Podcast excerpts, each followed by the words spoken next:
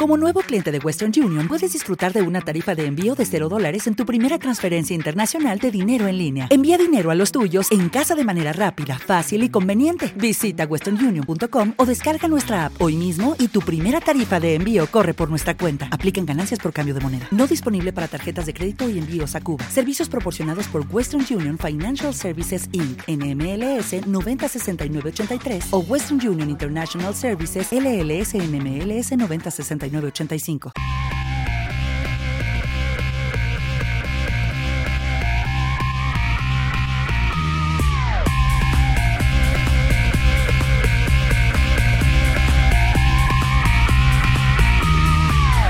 Hola a todas y a todos, bienvenidos a Ímpetu, el programa de Emilcar FM en el que un servidor, Fran Sevillano, os va a presentar a un montón de gente súper interesante.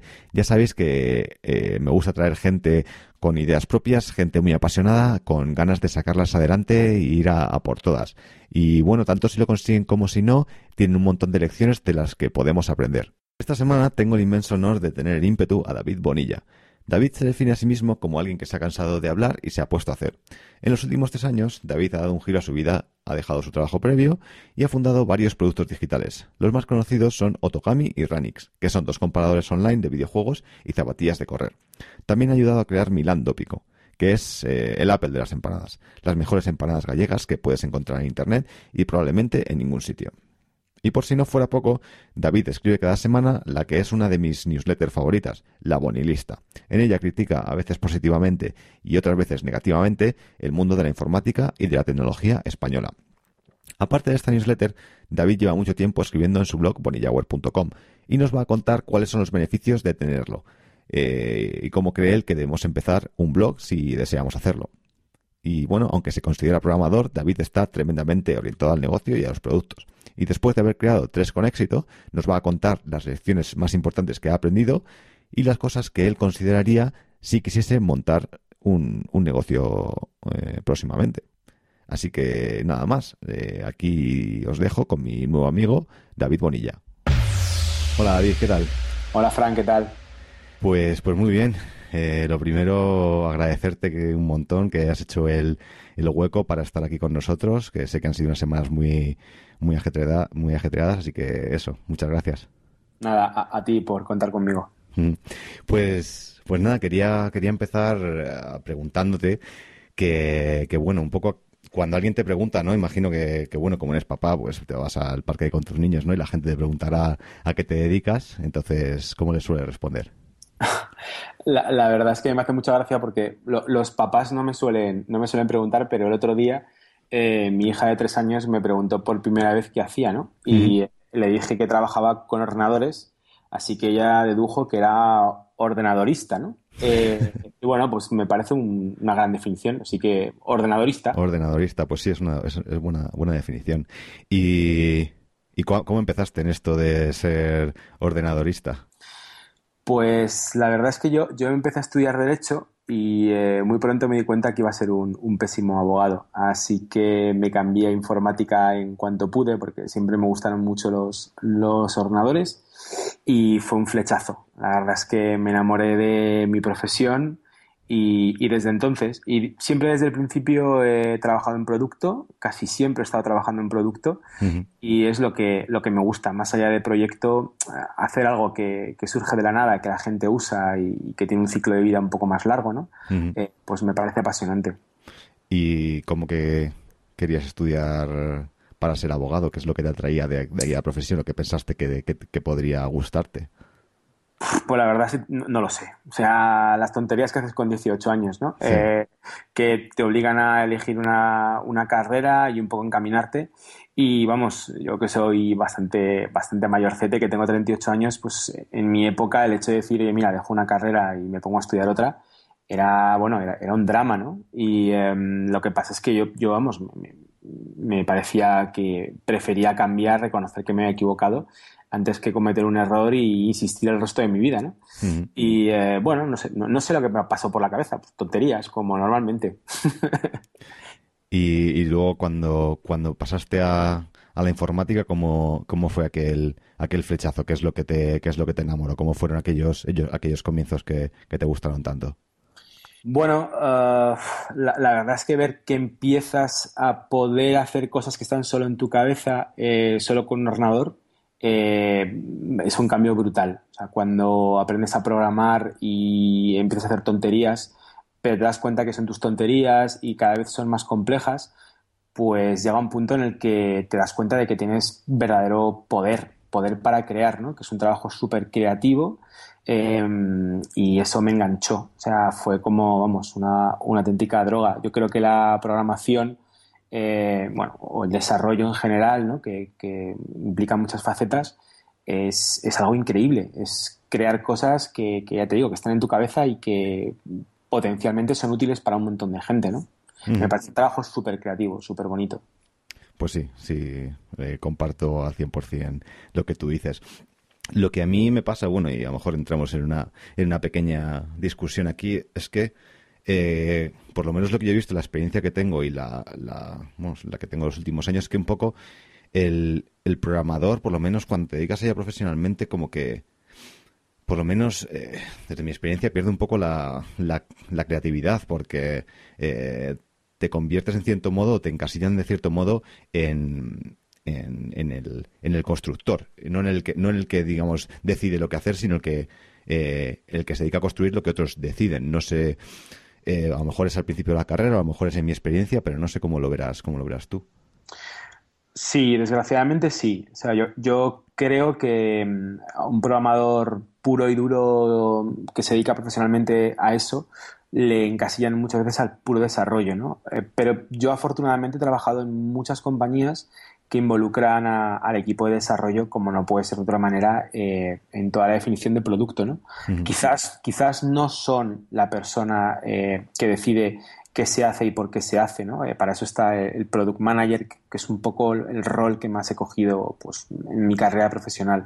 Pero desde luego un programador, un programador, un recepcionista, un cajero, lo que sea, no es un mono, ¿no? Entonces, si tienes a alguien, pues va a rendir siempre mucho mejor y va a dar lo mejor de sí si sabe lo que está haciendo eh, y por qué lo está haciendo, ¿no? Aparte que, me parecería muy torpe pues eh, no contar con, con, la opinión de alguien que tienes en el equipo, ¿no? Pensar que por el hecho de que es programador, pues no es capaz de hacer una cosa, o por el hecho de que sea diseñador, o lo que sea, ¿no? Em, entonces yo, yo quiero pensar que eso va cambiando, que cada vez eh, a la gente técnica la involucran más en, decisiones, no te digo ya de negocio, pero por lo menos sí de producto, ¿no? O sea, porque un programador pues ya tiene muchos tiros pegados y, ha visto cosas, ¿no? Entonces, eh, bueno, pues ojalá, ya te digo, esa sensación que tienes poco a poco vaya, vaya cambiando.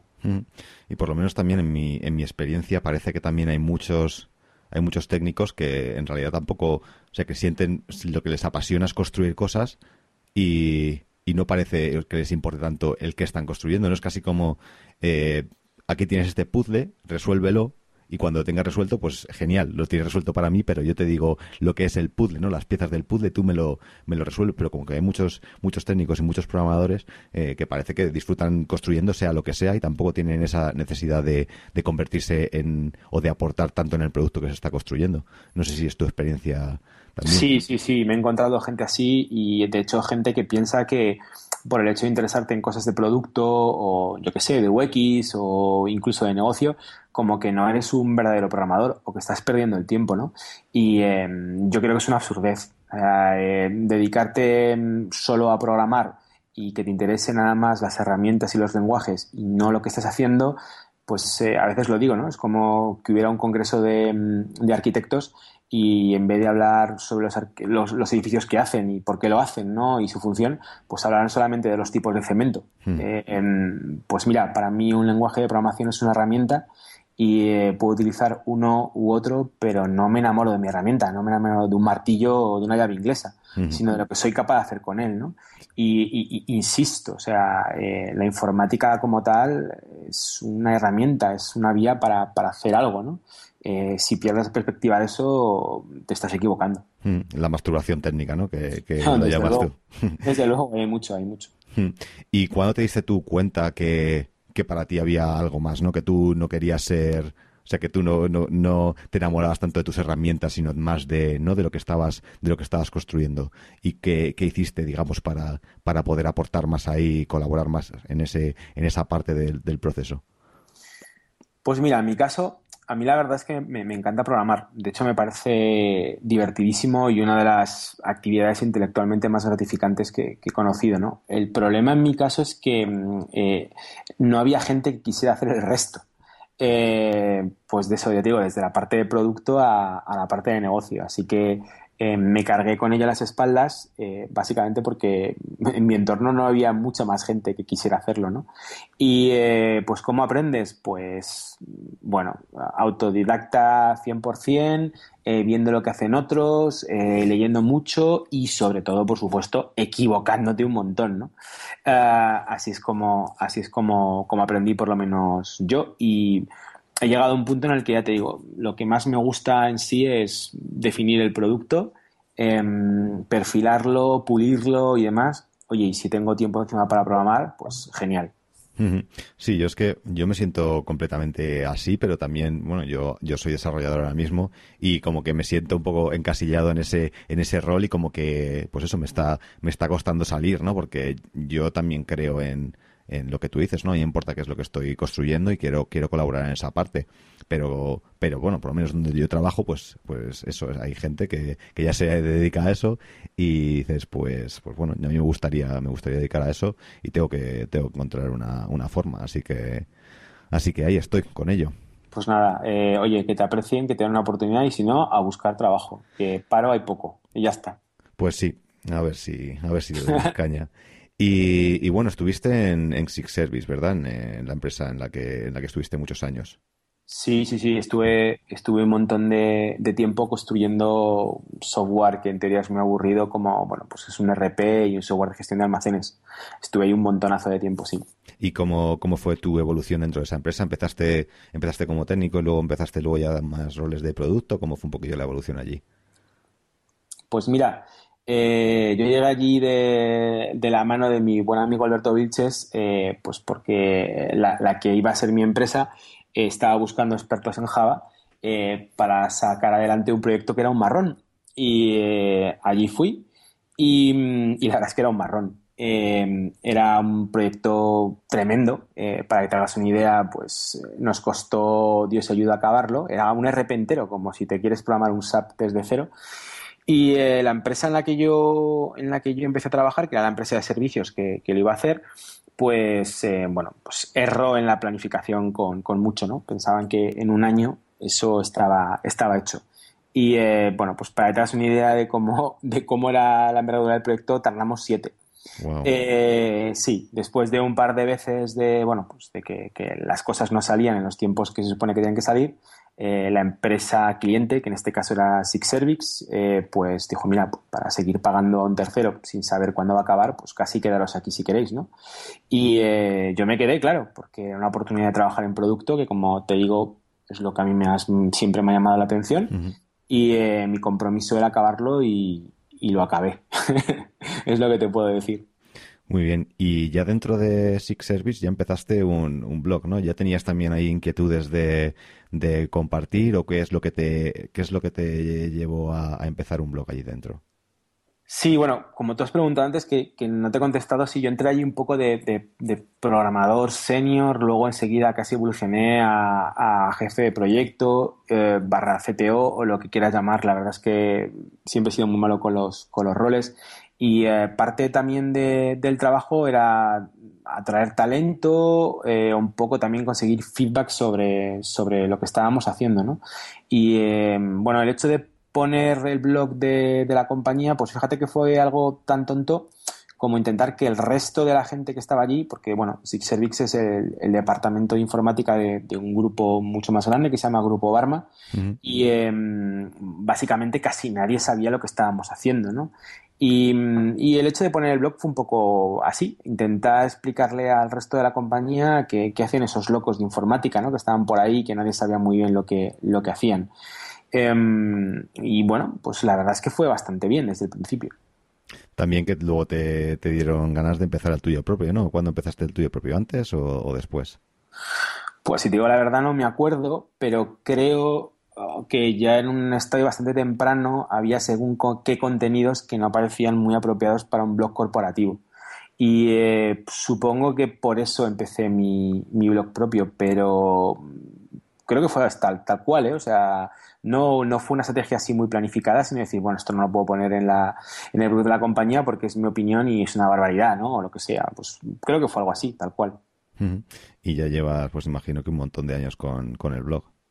Sí, la verdad es que al pobre lo he tenido bastante abandonado durante, durante mucho tiempo porque, bueno, he tenido siempre muy poco tiempo y el poco tiempo que, he tenido, pues lo he dedicado a una newsletter al final. Eh, luego supongo que hablaremos de, ello.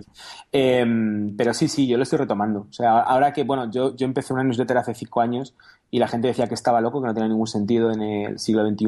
Y ahora que se supone que es lo más molón, ahora es súper cool eh, tener eso o hacer podcast y demás, pues ahora yo vuelvo al blog. o sea, eh, o sea que poco a poco verás cómo, lo voy mejorando. Ya te digo, el año pasado creo que puse un post en todo el año y en lo que llevo año creo que llevo tres. O sea, lo estoy petando. Con eso te digo todo. Hmm.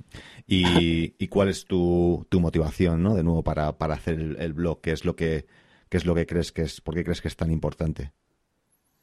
Jolín, es que yo creo, aparte de que a mí me gusta mucho comunicar o tengo la necesidad de comunicar, yo creo que cualquier profesional que no tenga una mínima imagen personal no te digo venderte como un vendemotos, sino simplemente exponer lo que haces, cómo lo haces y por qué lo haces, ¿no? que es lo más importante eh, para alguien que el día de mañana quiera trabajar contigo. Eh, yo creo que cualquier profesional debería hacerlo y el que no lo haga es tonto, o sea, o, muy inocente. Y cualquier empresa a la que no le encante eso, pues eh, también es una empresa que debería hacérselo mirar. Es decir, el mayor valor o el mayor activo que tiene una empresa de informática son sus técnicos. Con lo cual, em, cuanto mayor imagen personal, cuanto más conocidos sean, mejor para la empresa, ¿no? Las empresas a las que no les gusta que sus técnicos sean, conocidos, eh, insisto, es un warning como una casa, hay algo raro ahí. Entonces, la pregunta no es eh, cuál es la motivación, la pregunta es cómo es posible que alguien, eh, sobre todo en el mundo de informática, no tenga un blog. Y ¿Y cuál, cuáles crees que a lo mejor para alguien que, que, quiere empezar un podcast, o digo un podcast, un blog, perdón, como yo, cuáles crees que son los primeros pasos a lo mejor que se pueden dar? Bueno, lo primero, eh, no intentas reinventar las ruedas, ponte un WordPress o un Ghost o lo que quieras, pero vamos, que la plataforma es lo de menos y si es hosteado mejor y vamos, que no, no, te hagas la del técnico de no, me monto una máquina, yo lo instalo todo, no, no, déjalo, si ese no es el objetivo.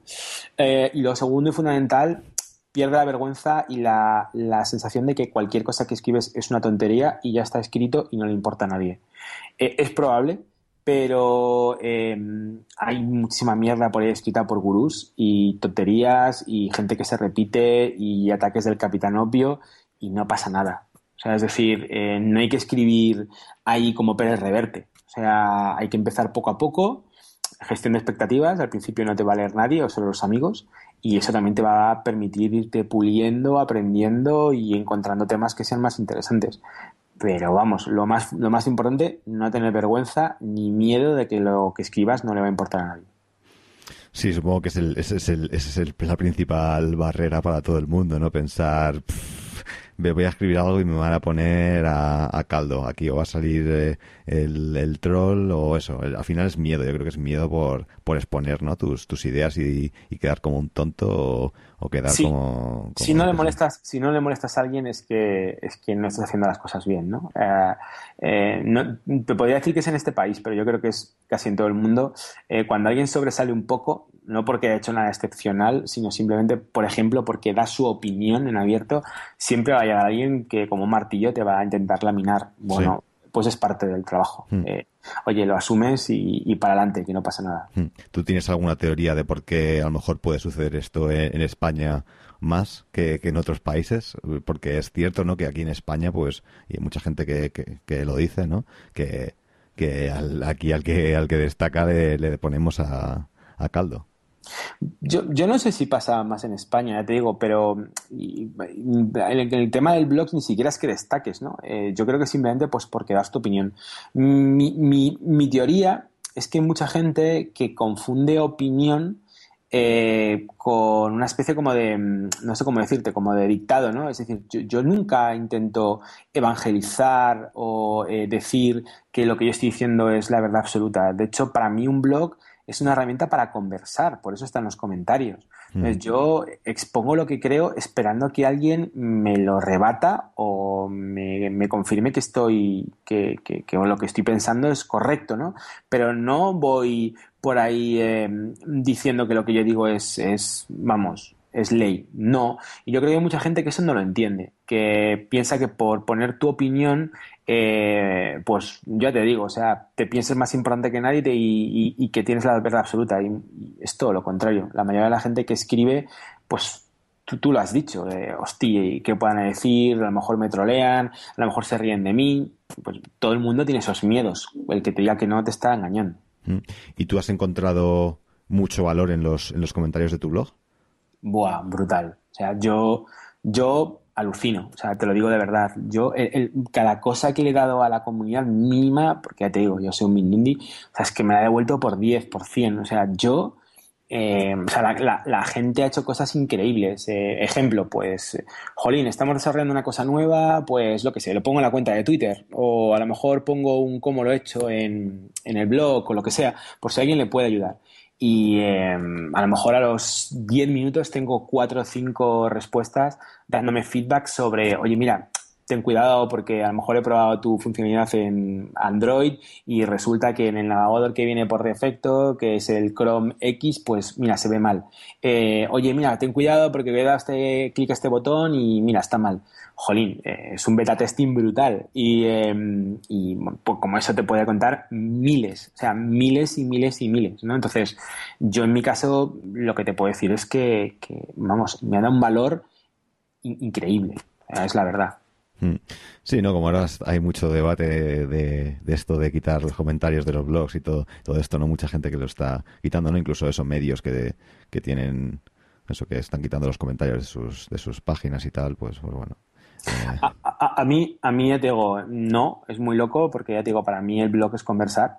Y de hecho yo me creé mi lista de correo eh, básicamente porque eh, decía, bueno, a veces quería escribir cosas que no quería comentarios, simplemente las soltaba tal cual y ya está. Y por eso, bueno, es una de las cosas buenas de la lista de correo, que, que no te pueden contestar en teoría, ¿no? Eh, a mí la verdad es que al final me lo hackearon y me contestan por, varios sitios, ¿no? Pero, pero también aprendo mucho. Pero te digo, en un blog, un blog sin comentarios no es un blog, es otra cosa. Mm.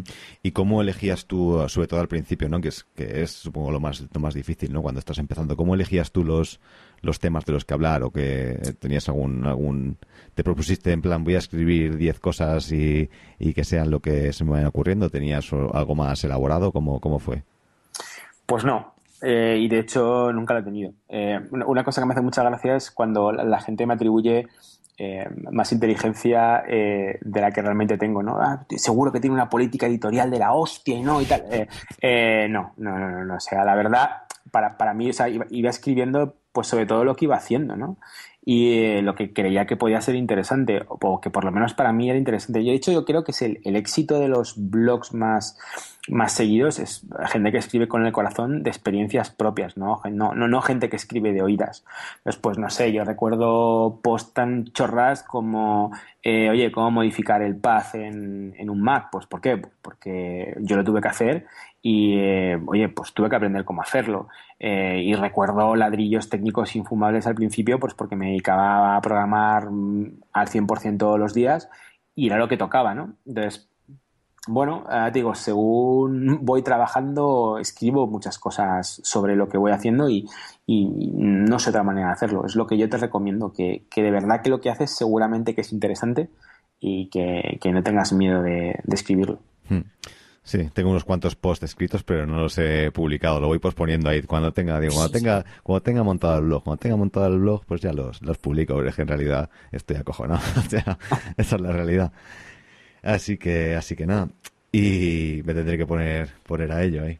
Sí, venga, lánzate, hombre, que no pasa nada. Me tendré que lanzar.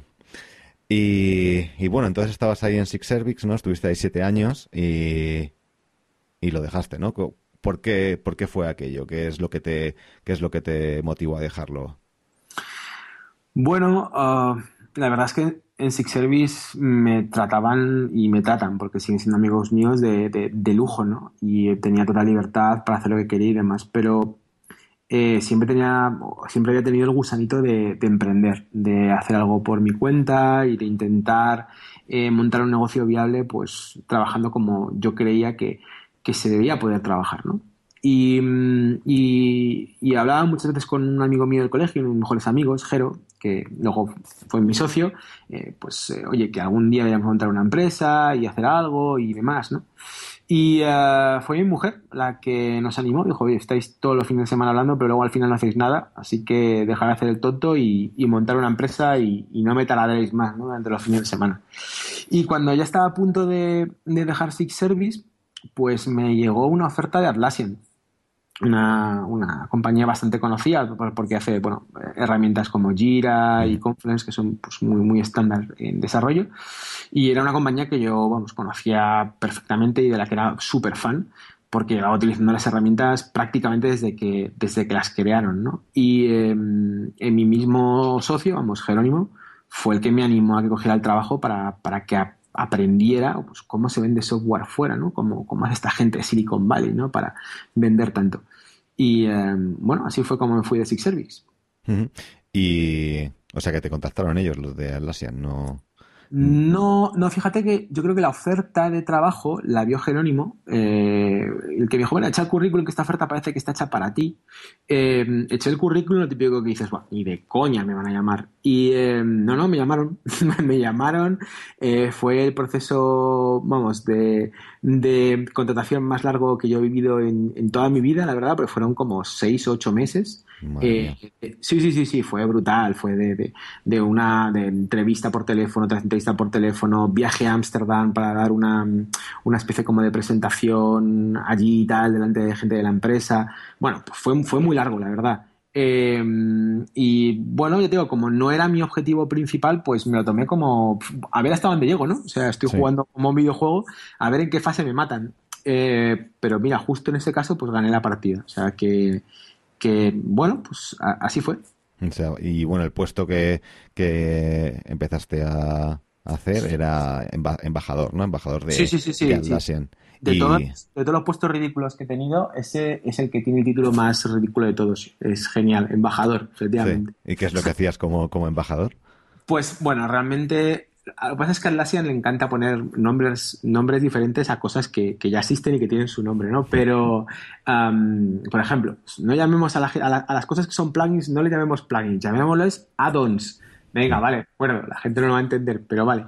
Pues eh, nada, un embajador era ni más ni menos que un evangelista técnico. Era mm. lo que, lo que pretendían de mí y básicamente lo que hice pues era estar muy cerca de los desarrolladores y explicarles lo que hacía Atlassian, cómo lo hacía, las herramientas que se utilizaban, eh, pues, pues eso, para que la gente animara a la gente a utilizar las, las herramientas. Ten en cuenta que Atlassian es una compañía que, que ha llegado a bolsa sin tener ni un solo comercial y que en vez de hacer lo que se llama venta top-down, o sea, ir al típico directivo, convencerle que te compre la empresa, perdón, el producto, eh, lo que siempre ha hecho ha sido el bottom-up, es decir, intentar convencer a los desarrolladores y que los propios desarrolladores sean los que convenzan al jefe para que compre la herramienta. ¿no?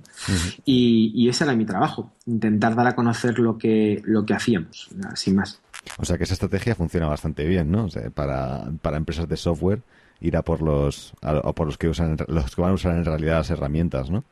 Bueno, por lo menos en unas primeras fases, eh, yo, vamos, es muy difícil cuando eres todavía muy pequeñito o estás creciendo, es muy difícil llegar a los directivos, ¿sabes? A, el típico CTO que lo que se ve pues son los, los informes de Gartner, ¿no? Y qué dicen las grandes consultoras y demás.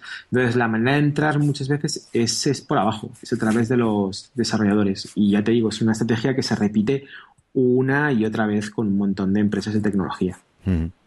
Pues no, la verdad es que no lo, no me lo he planteado nunca, pero tiene, tiene mucho sentido. Y dentro de Atlassian, ¿cuáles fueron algunas de las cosas ¿no? que, aprendiste? ¿Alguna de las cosas que, no, no, habías visto en ningún otro sitio que te, que te dejaron, que, dijiste, madre mía, esto, esto es la hostia?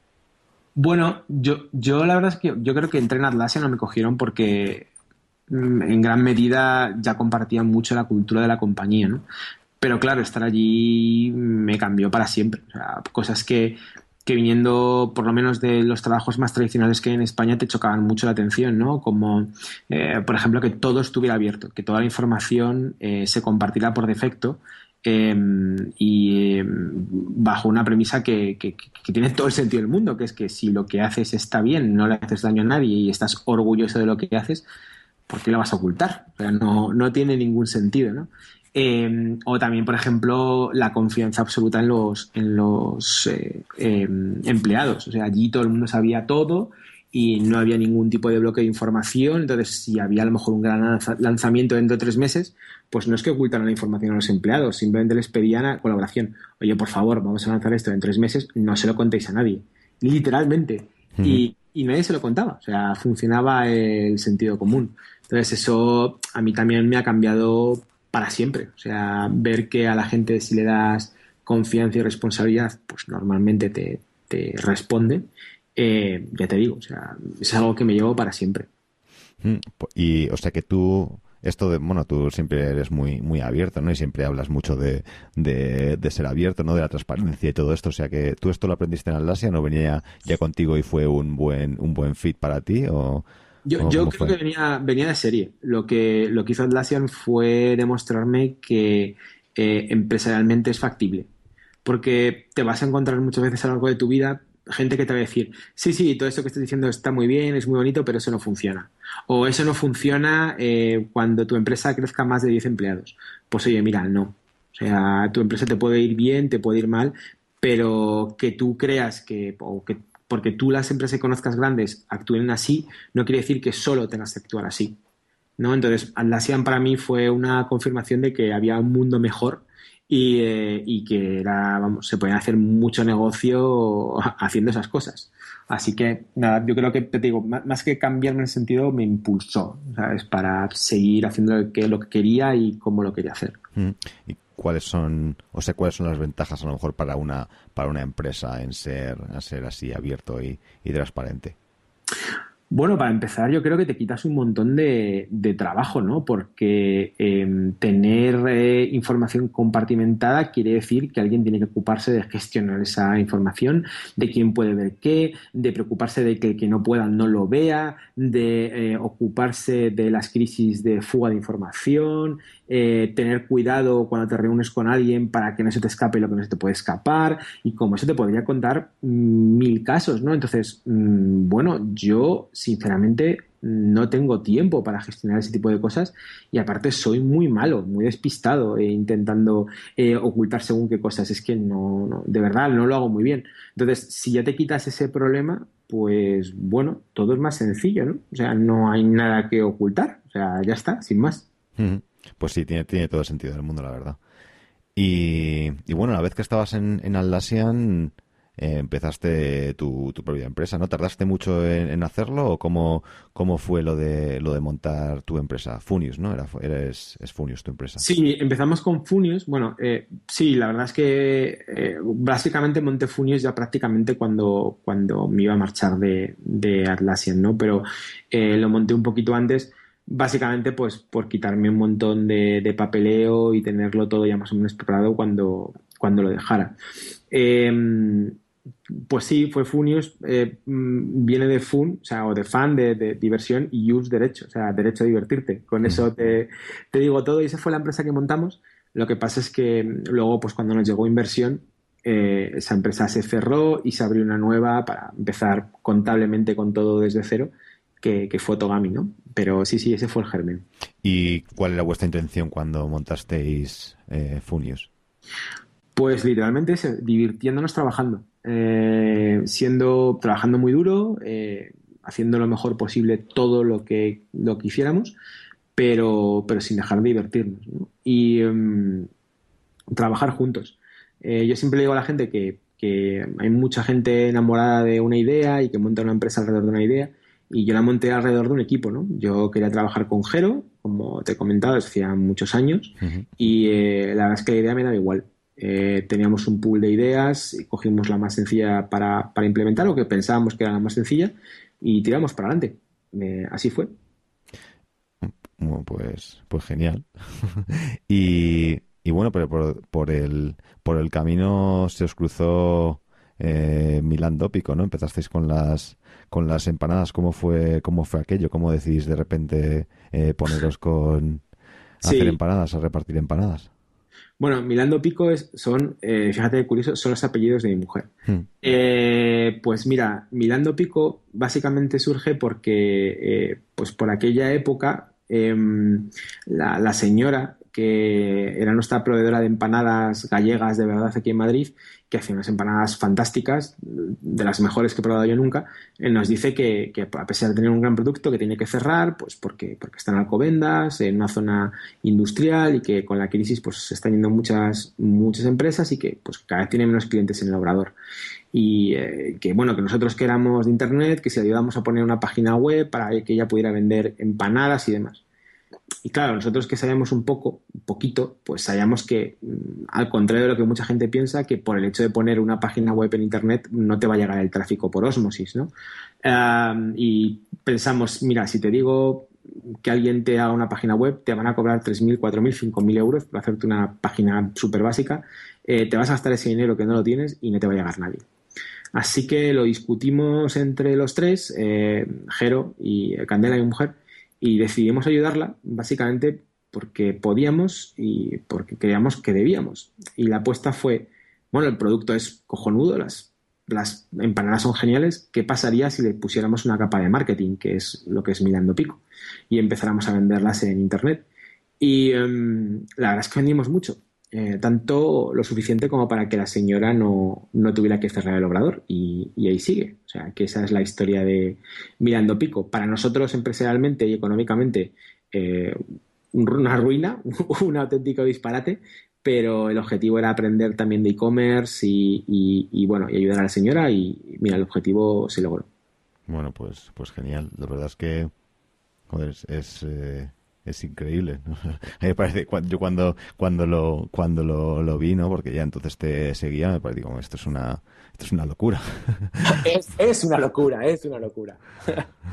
Pero sí, luego el, resultado es, es, genial, la verdad es que eh, pues todo, ¿no? Todo lo que hicisteis eh, es, está súper bien, ¿no? Todo como el, bueno, el, packaging yo creo que ya es mítico, el, el, el ¿no? Como vienen las empanadas eh, presentadas y todo eso es, la leche. Sí, yo, yo sinceramente, ¿eh? esta parte no, no conozco a nadie que, que mande con una caja así.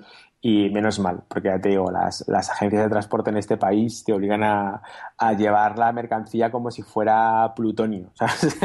para que llegue en buen estado. Sí, no, ese es otro tema, ¿no? Con, con, con, lo que aquí en España, ¿no? Que parece que, que uno de los grandes obstáculos al e-commerce es el, al final el repartir repartir la mercancía, ¿no? Que parece que es muy, complicado. Sin duda, sin duda. La logística es un horror. Horror.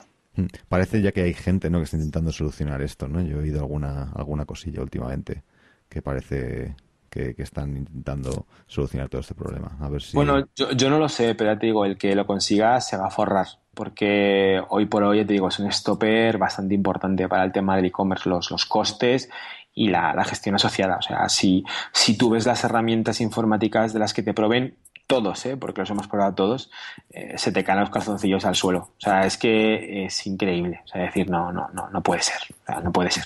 Pero en fin, siguiente pregunta, que me pongo de mala hostia.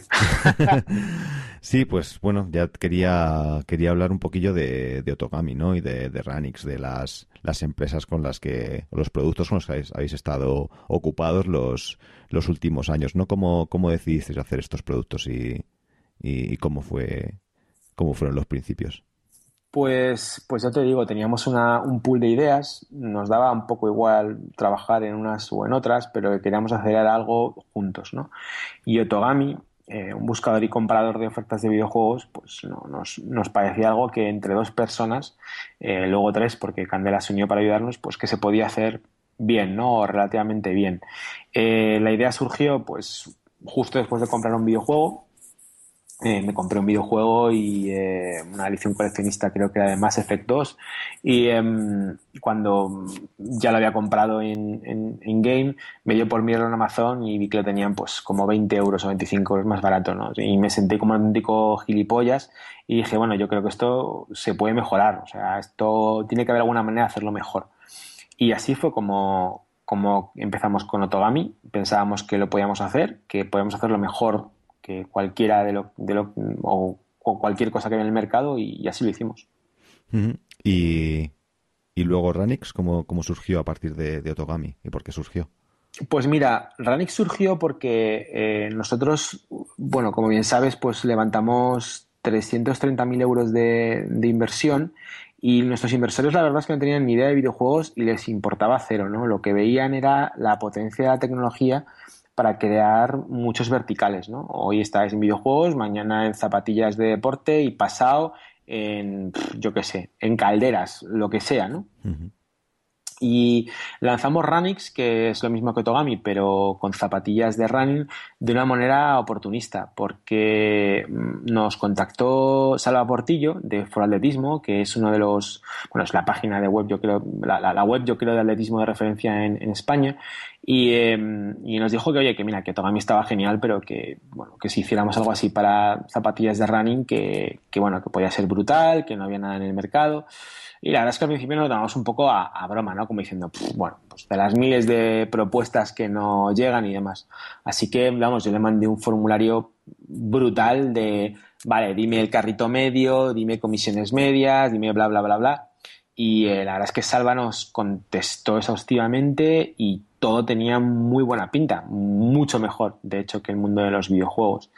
Em, y nada, llegamos a un acuerdo para, para lanzar con ellos como, como, partners y así fue. Y te soy sincero, Ranix eh, ha ido mucho mejor que Otogami y, vamos, eh, con diferencia es el producto, el producto estrella.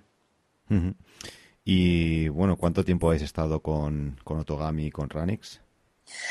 Pues yo creo que un poquito más de dos años, desde que se constituyó la, compañía como tal, Otogami, que ya te digo, fue justo al recibir inversión, eh, pues un poquito más de dos años. En total, eh, realmente desde la fase de Funius hasta, hasta el cierre o la venta, mejor dicho, pues unos tres años.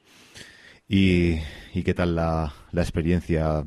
Después, ¿no? Después de haber pasado por todo este proceso, ¿no? De, haber querido montar, de, ¿no? De, pues de querer hacer producto, de pensar en montar una empresa, haberla montado finalmente, ¿no? Y haber pasado por todo el proceso, como mirando, mirando atrás, ¿con qué cosas te quedas? Pues me quedo con que he hecho un máster brutal, que es impagable, y mm, creo que soy mucho mejor profesional que hace tres años. Eh, creo que soy mejor persona también que hace tres años porque, em, bueno, pues hemos pasado por situaciones tensas y complicadas que también te hacen crecer, ¿no? Desde el punto de vista personal. Y creo que he hecho muy buenos amigos, que he conocido a grandes profesionales y, que no he perdido a ningún amigo ni me he hecho ningún enemigo nuevo en el camino, ¿no? Entonces, eh, creo que, vamos, el resultado al final, el balance es, eh, es bueno, al menos para mí. Genial, pues me alegro mucho. ¿Y ha habido alguna cosa, ¿no? Que antes de montar tu, tu propia empresa, ¿no? Opiniones que tenías o perspectivas que tenías después de haberlo hecho, eh, cosas que hayan cambiado, ha cambiado tu opinión en algún, en algún aspecto, alguna, eh, eso, alguna opinión, alguna perspectiva que tenías antes que ahora es, es diferente después de todo el proceso? Bueno, a ver, en general yo soy bastante cretino, ¿no? Pero eh, cuando eres, joven eres muy, muy, muy cretino y, ni siquiera te das cuenta, ¿no? Eh, eh, y eso te hace osado y a veces dices tonterías, ¿no? Em, la, verdad es que sí, no, no, es que hayan cambiado muchas opiniones, es que se han modulado. O sea, antes era muy de blanco o negro y ahora veo que según qué cosas hay muchos grises, hay muchos, hay muchos matices, ¿no? Entonces, eh, no es tan sencillo, o sea, por ejemplo, pues cuando, cuando empezamos, eh, financiación pública, no, o sea, nunca, jamás, o sea, el dinero público está mucho mejor en hospitales o está mucho mejor en, en educación que invertido en capital riesgo, ¿no? Y ahora a veces pues te das cuenta de que, bueno, ni tanto ni tampoco, ¿no? Que, en España pues tenemos algunas cosas buenas a nivel de tecnología y otras cosas malas y que igual que no tenemos un acceso a financiación tan grande como en Silicon Valley, pues tenemos a veces acceso a según qué subvenciones y sería muy absurdo renunciar a una y renunciar a la otra, ¿no? Eh, porque la otra opción es irte de aquí y dejar de pagar impuestos en España, ¿no? Entonces, como ves, hay zonas grises donde no es todo blanco y negro, es todo es discutible, ¿no? Y eso es lo que me ha dado la experiencia de los últimos tres años, ¿no? Eh, el, antes de abrir la boca y opinar sobre un tema, bueno, intentar ponerme en, todos los lados, ¿no? Y, ver, ver si hay varios matices. Mm. Sí, supongo que eso, eso debe pasar en todas las facetas de la vida, ¿no? Cuando, cuando no tienes mucha idea, no conoces algo de, a fondo, y, opinas sobre ello, pues lo haces desde el conocimiento y desde sin ver todos los detalles y los matices que tiene ese, ese, ese elemento ¿no? en particular. Y una vez que te metes en ello, pues ves que, que, todo es, que no todo es blanco o negro. Pero yo creo que eso va a ser en, en, todos, en todas las cosas. Seguro, yo digo, yo soy bastante cretino, como te he dicho, he tardado 38 años en, en conseguirlo, pero hay, hay algunos tontos esféricos, esféricos porque son tontos los mires por donde los mires, eh, que tienen 50 y siguen igual, ¿sabes? O sea que, eh, ya te digo, ojalá tú lo veas antes, llegues a esa conclusión antes, que no todo es blanco y negro, sino que, bueno, cuidado que hay muchos matices. Y si eh, alguien viene, como imagino que te pasará bastante, viene alguien y te dice que quiere montar su propia empresa, ¿no? Al estilo que lo habéis hecho vosotros, ¿qué cosas le aconsejarías? Pues ninguna, porque, porque ya te digo, aquí nadie tiene la varita mágica y mucho menos yo, ¿no? Eh, sí que es verdad que llegan muchas consultas, preguntas, ayúdame, tú qué opinas y demás, y dentro de mis posibilidades intento siempre contestar a todo el mundo o quedar con, cuando dice, por favor, tómate un café conmigo, te, te quiero comentar y demás, y, y, intento siempre dar, dar mi opinión y dar mi ayuda, pues porque como te he dicho al principio, es lo que me ha amado desde el principio. Todo lo que, todo lo que le das a la comunidad, normalmente la comunidad te lo devuelve pues por 10, por 100, por 1000, ¿no? Entonces, eh, mientras pueda hacerlo, pues, pues lo haré. Pero ya tengo consejos muy pocos. Siempre yo no lo haría así o haría esto según la experiencia que he vivido, eh, pero haz lo que, o sea, lo que tú veas. Fíjate que te está hablando alguien que cuando le presentaron Facebook eh, dijo, pero esto, esto es una tontería, ¿no? O sea, ¿esto quién lo va a usar? ¿Qué pérdida de tiempo? O sea, como puedes ver, soy un, soy un visionario. y, y ahora ya que has pasado ¿no? por, un, por un par de, productos, eh, ¿tienes algún, algún truco o alguna forma en la que tú, digamos, si te quisieras, ¿cómo, cómo elegirías eh, tu próxima empresa? ¿Tienes, ¿Tienes alguna idea de cómo lo harías? ¿Qué harías diferente para elegir la próxima cosa, eh, la próxima empresa a la que dedicarte, el próximo producto a construir? Bueno, eh, por fortuna o por desgracia no he tenido que elegirlo, me lo han elegido por mí, ¿no? Que es la, compañía que compró Otogami, em, que sí, bueno, Otogami y Ranix eran, eran un producto, eran productos complicados, pues este ya no te quiero ni contar, ¿no? Porque es una base de datos. O sea, jamás se ha hecho una base de datos en España. Con eso te digo todo.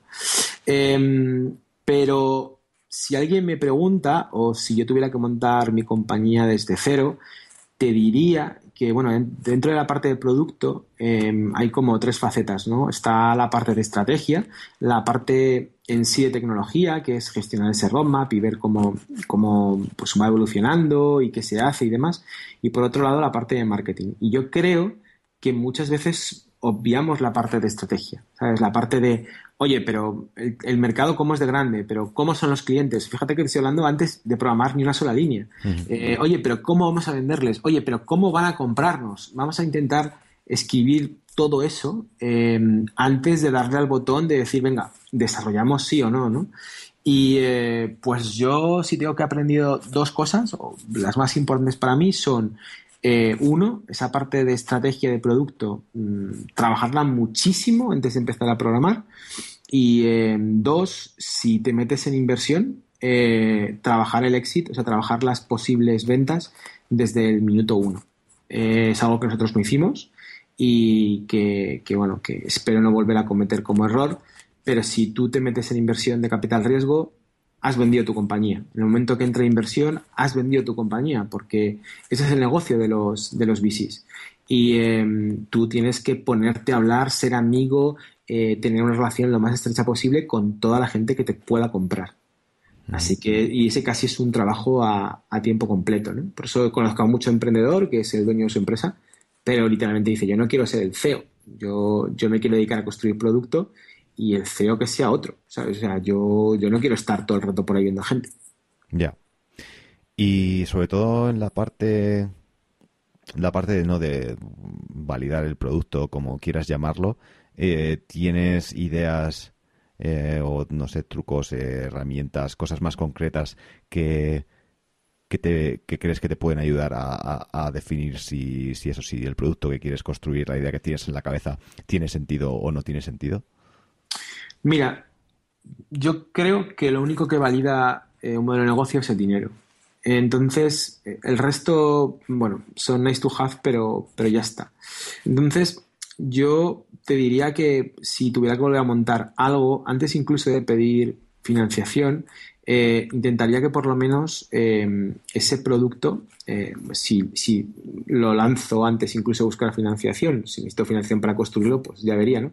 Pero que ese producto por lo menos me pague el sueldo. Y ya buscar financiación para hacerlo crecer más deprisa. Pero si un producto no te paga el sueldo, em, si no consigues que te pague una nómina mínimo, mmm, mosquéate. Mosquéate. O sea, no tiene que ser tan complicado. Si tienes algo relativamente bueno, conseguir eso. Em, y también te diría que me pondría un límite. Porque claro, si dices, no, pues yo en cuanto me pague una nómina de mil euros, ya está, ya lo tengo validado. Ya bueno, pero es que si necesitas siete años para conseguirlo, el coste de oportunidad es brutal, ¿no? Entonces, marcarte unos mínimos y decir, oye, pues si no lo he conseguido en esto, a otra cosa. Si digo, si es que serán por ideas, si es que hay 15.000 cosas por hacer. Eh, lo que hace falta son ganas, ganas de hacer cosas, pero la idea nunca puede ser el, elemento central ¿no? de, alguien que quiere emprender. Pues me lo apunto. y, bueno, eh, dando un, haciendo una pequeña transición que casi no se nota, eh, quería hablar un poquillo de la, de la también, ¿no? De, de, esta newsletter que llevas escribiendo no sé cuántos años, ya cinco años por lo menos. Yo llevo, mm, yo llevo suscrito como cuatro y es como es mi ritual de, los domingos por la mañana. Eh, Te lo agradezco. En vez de leer el, país, pues ahora leo la, la bonilista. Y, y bueno, entonces cuando yo me suscribí había como 900 suscriptores y ahora, ahora hay como cerca de, de 6.000, ¿no? Eh, ¿Cuál fue tu, tu intención cuando cuando empezaste y, bueno, cómo, cómo has conseguido, ¿no? Frente al blog, mantenerte activo en, todo este tiempo. Pues mira, yo creo que, bueno, no tengo ni idea de cómo lo he conseguido, ¿no? Pero yo creo que es la cosa, o sea, es la cosa más constante que he hecho en mi vida. O sea, la, bonilista, vamos, es que digo, si te digo ahora que no sé cuánto tiempo llevo casado, me, me, me matas, ¿no? Pero yo creo que la bonilista es anterior. o sea, con eso te digo, con eso te digo todo. Eh, yo creo que eh, el, éxito o lo que ha hecho que conseguir que sea constante es, bueno, el haberme puesto la periodicidad semanal y decir todos los domingos, todos los domingos. Y, no he fallado ni uno, ¿eh? ni cuando han nacido mis hijos. O sea, ahí he escrito una chorrada, pero, pero ahí he estado. Y, y mi objetivo cuando la escribí, pues si te digo la verdad, no lo sé. Eh, es que te digo, no, muchas veces hago cosas simplemente porque me apetecen. Pero creo que era, quiero recordar que era un poco, pues, lo que te comento, ¿no? De, vale, tengo el blog para conversar y, lanzo esto para los pocos amigos que me quieran seguir, pues, eh, yo qué sé, poner lo que he hecho en la semana o escribir las tonterías que se me pasan por la cabeza y que a lo mejor son tan tonterías o son tan arriesgadas que no las quiero poner en un blog, simplemente las quiero lanzar en una, una newsletter así empezó la cosa, como tú has dicho, con poquísimos suscriptores. Y fíjate que cinco años después dices, hombre, 6.000, 6.000, no te creas tampoco que es una cosa súper mega brutal. Luego lo que pasa es que la gente la, comparte bastante. Pero para mí sigue siendo un poco una conversación entre amigos, ¿eh? Eh, así te lo digo. Sí, parece, bueno, para mí siempre me parece un poco que es un... Sí, es como un poco de, de desahogo, ¿no? A veces me da impresión a mí que tratas temas eh, pues eso, que a lo mejor pues no te apetece tratar en otro sitio, ¿no? Que es un poco para... Suele ser muchas veces autocrítica del... No sobre todo del... No tuya, pero sino del, del sector, ¿no? De, o de la, situación en, en, España y cosas así que un poco negativas que a lo mejor en un, en un blog pues no tienen, no tienen tanto, tanta cabida. Sí, ya te digo, así, así empezó, un poco para descargar lo que me apeteciera Y, y, así yo creo que un poco más o menos se ha quedado, ¿no? Ahora la verdad es que la comunidad de amigos es bastante más grande, pero, pero yo creo que se ha quedado como una comunidad pequeñita, muy enfocada a lo que es eh, la tecnología y, y, que te digo, me, igual, me aporta muchísimo. O sea, ir por ahí y que alguien te pare y te diga, oye, es David Bonilla y te, te, quedas flipado, ¿no? y, sí, es que soy tarugo, leo la bonilista. es algo que dices, madre mía, qué vergüenza, pero por otro lado, pues increíble, ¿no? O que te escriba alguien y te diga, oye, mira, pues eh, la bonilista me ha hecho ver que hay un mundo mejor, que hay gente que se toma esto de la, de la informática, em, pues o que la quiere dignificar o que realmente cree en ella como profesión y muchas gracias por hacerme ver que hay, hay gente distinta y que vida más allá ¿no? de la típica consultora. Y bueno, pues en cuanto te, llega un correo así, pues dices, mira, tío, es un esfuerzo de la hostia todos los domingos, pero merece la pena. ¿Y cómo es, cómo es el proceso de, hacer una bonilista? ¿Cómo, ¿Cómo suele ser? ¿Cómo haces? ¿Te levantas un domingo y la, la, escribes o la escribes durante la semana? ¿Cómo, ¿Cómo piensas la idea? ¿Cómo es todo el, cómo es todo el proceso? Pues eh, la verdad es que siempre me pongo como objetivo intentar tenerla escrita antes del viernes para dedicar el, fin de semana a la familia. Te puedo decir que lo habré conseguido, pues si creo que esta va a ser la 264, la habré conseguido unas tres veces. Así que, eh, por ejemplo, pues eh, nada, este fin de semana igual, o sea, la escribiré tres, cuatro horas antes, como pueda, deprisa y corriendo, o me levantaré a las cinco, como he hecho muchas veces y escribir porque soy yo no soy escritor profesional y a mí escribir 500 palabras me puede llevar fácil 5 o 6 horas. Entonces, eh, bueno, eh, te digo, es un esfuerzo y sobre todo para la familia, porque hasta que se lanza, que es a las 11, pues es como todo el mundo quito parado que, que, estoy aquí trabajando, ¿no? Y eso al fin y al cabo te condiciona ya el resto del domingo. La, la mañana está perdida, entre comillas, ¿no? Em, pero ya te digo, o sea, sí, lo normal es que hasta el último momento esté ahí editando y se lance el texto cogido con alfileres, te lo reconozco. Mm. Bueno, imagino que ya después de tanto tiempo habrás cogido algo de soltura, ¿no? Se coge algo de soltura o sigue siendo igual de difícil cada, cada domingo. Mira, yo no sé qué me está pasando, supongo que me estaría volviendo tonto con la edad, eh, pero cada vez me cuesta más. O sea, llevo una época en la que realmente eh, me cuesta horrores escribir un texto y a lo mejor es todo lo que te estoy diciendo eh, es un poco como plan de gurú, ¿no? Que es lo que digo, no lo que hago, pero esto de ah, tengo miedo de escribir una tontería, tengo que darle mil vueltas y demás, pues yo creo que, hasta cierto punto también me, me, me, atenaza un poco, ¿no? O sea, yo sí que lanzo los textos, pero le doy vueltas y vueltas y vueltas y una y otra vez, ¿no? Pues porque me he dado cuenta de que tiene una mínima relevancia. O sea, que si pongo algo em, hablando de alguien que no le gusta, se cabrea, ¿no? Y que la gente habla de la bonilista y demás, ¿no? Entonces, un poco como que la responsabilidad te, te lleva a intentar hacerlo todo lo que puedas, todo, vamos, a superarte cada vez. Y, y eso, y, y digamos que eso cuando te... Cuando porque bueno, imagino que bueno, con la monilista y con la con tus empresas y los y, y bueno, con todos los jaleos en los que en los que te metes, pues pues habrás pasado pues esos momentos eh, pues bastante complicados, ¿no? Como o sea que dónde eh, dónde encuentras la, la energía, ¿no? Como dónde encuentras la, la motivación para para eso, para superar el bache, para continuar, para seguir a tope de energía, ¿no? Para porque, porque es eso siempre que, yo que sé, siempre que, que, te vemos hablar, ¿no? Que te vemos en cualquier sitio, siempre estás a tope y con mucha, con mucha energía. ¿Cómo, cómo lo haces? Bueno, lo fundamental es que a mí me encanta lo que hago, ¿no? Eh, no sé si se nota, pero como te digo, amo, amo mi profesión, amo la informática, me parece la mejor profesión del mundo y yo disfruto con lo que hago, ¿no? Tengo verdadera, verdadera vocación.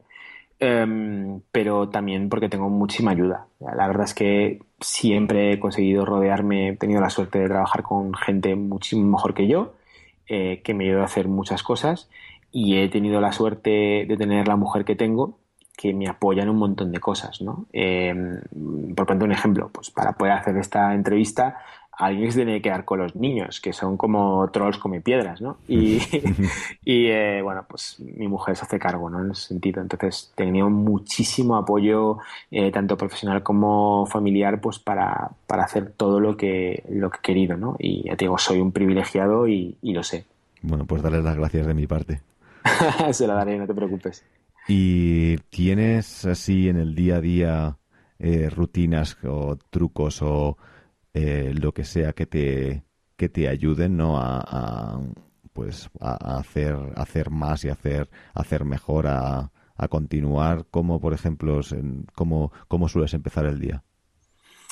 Suelo empezar el día, yo, sigo la técnica Pomodoro eh, como técnica de productividad personal y suelo empezar el día haciendo una lista de las cosas que quiero hacer.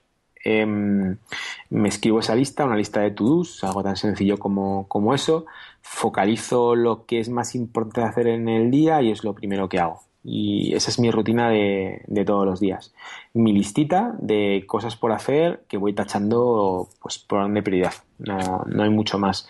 Em, sí que me gusta planificar con el típico 1-1-1, que es, bueno, que es lo más importante para hacer esta semana, que es lo más importante para hacer eh, este mes y que es lo más importante para hacer este trimestre y, eh, tenerlo siempre muy en la cabeza, ¿no? De, que esas tres cosas son las que tienen que, salir siempre, en el corto, en el medio y en el largo plazo.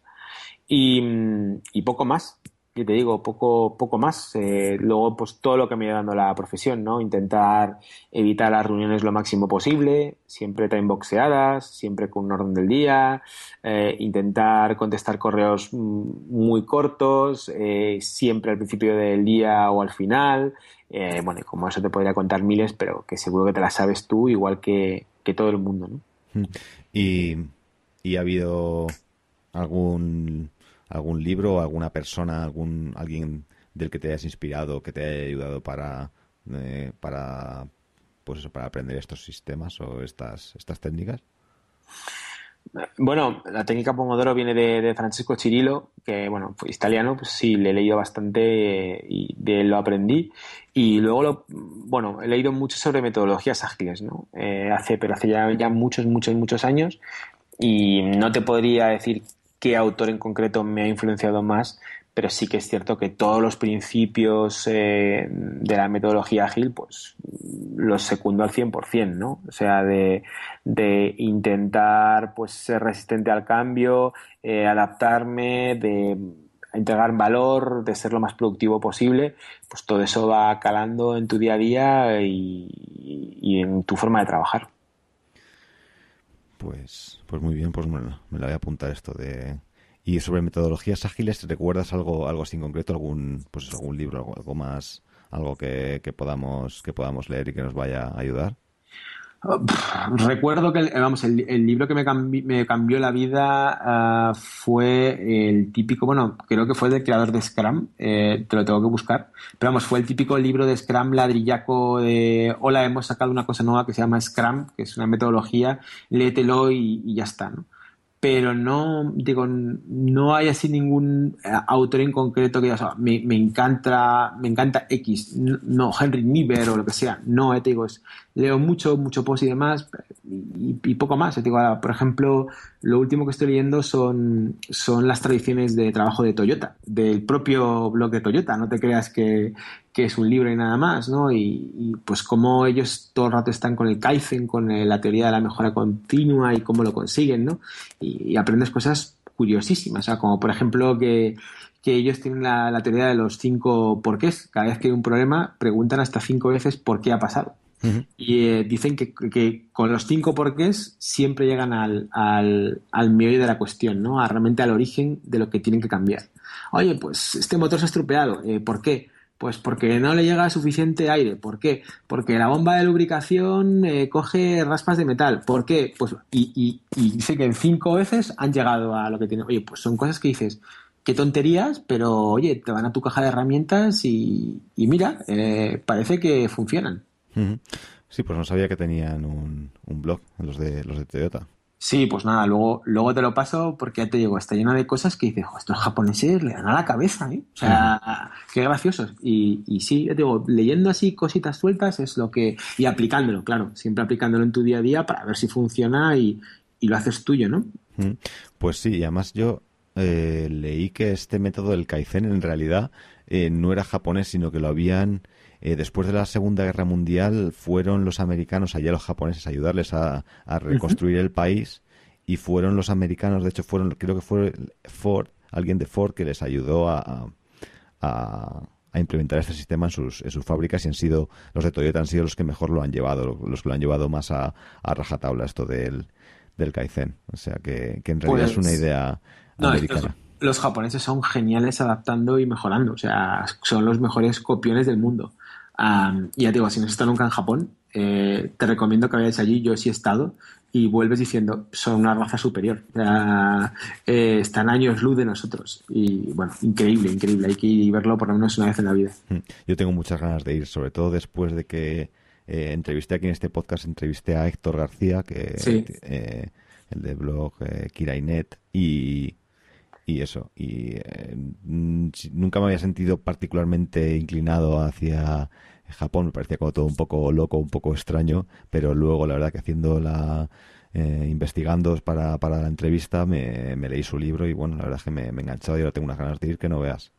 Así que... No te decepcionarás, estoy seguro pues sí, otra cosa que tengo ahí para, para hacer. Pues muy bien, David, pues yo creo que ya, que ya hemos cubierto un montón de temas y, no sé si hay algo de lo que te gustaría hablar que no te he preguntado, eh, algún tema que, quieras atar, pues, pues aquí tienes, aquí nos tienes a todos escuchándote, así que no sé si quieres hablar de algo en particular. Bueno, primero pedir disculpas a tu audiencia si, si, la, si les he aburrido eh, con el ladrillaco que he soltado y tal. Eh, no, sí que quiero aportar una cosa que mm, hemos hablado mucho de cómo empezar, cómo emprender, cómo montar tu empresa, ¿no? Y em, yo solo quería decir que, que, bueno, que no hay nada de épico, ¿no? En, emprender, en montar una empresa, que parece que, que, ahora todo el mundo te empuja a, que tienes que emprender, a ser emprendedor y que si no, como, como que eres un profesional de segunda, ¿no? En absoluto, para nada. Eh, hay gente que está dispuesta a correr ese riesgo y hay gente que, que no, y no pasa nada.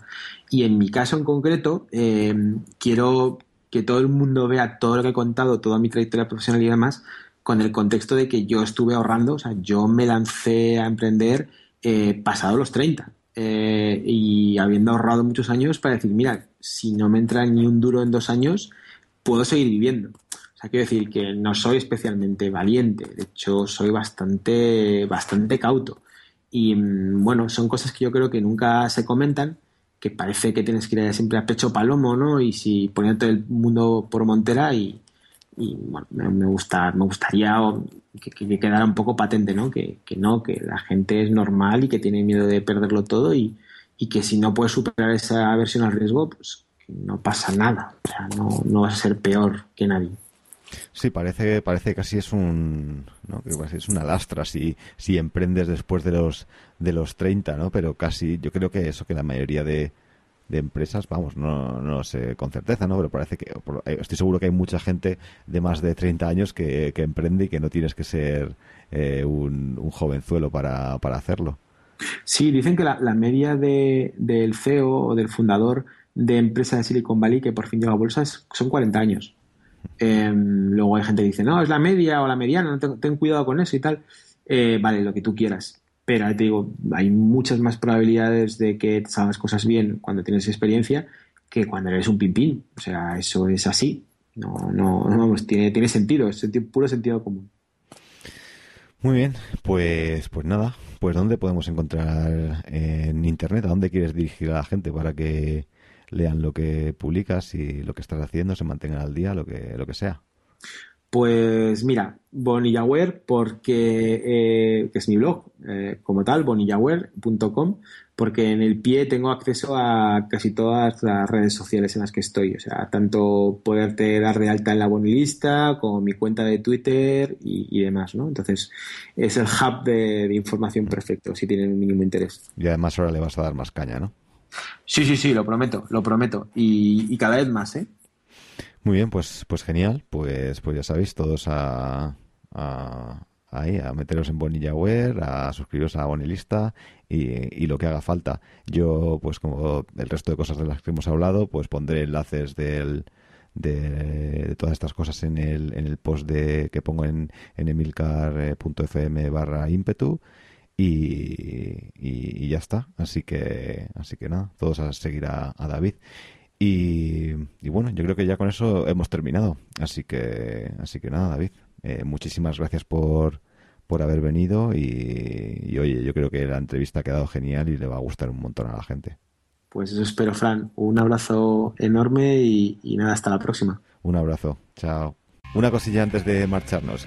Ya sabéis que vuestra opinión, vuestro feedback es muy importante para mí, para que pueda mejorar este programa, hacerlo mejor, traer a gente que os guste más, en fin, mejorarlo como sea.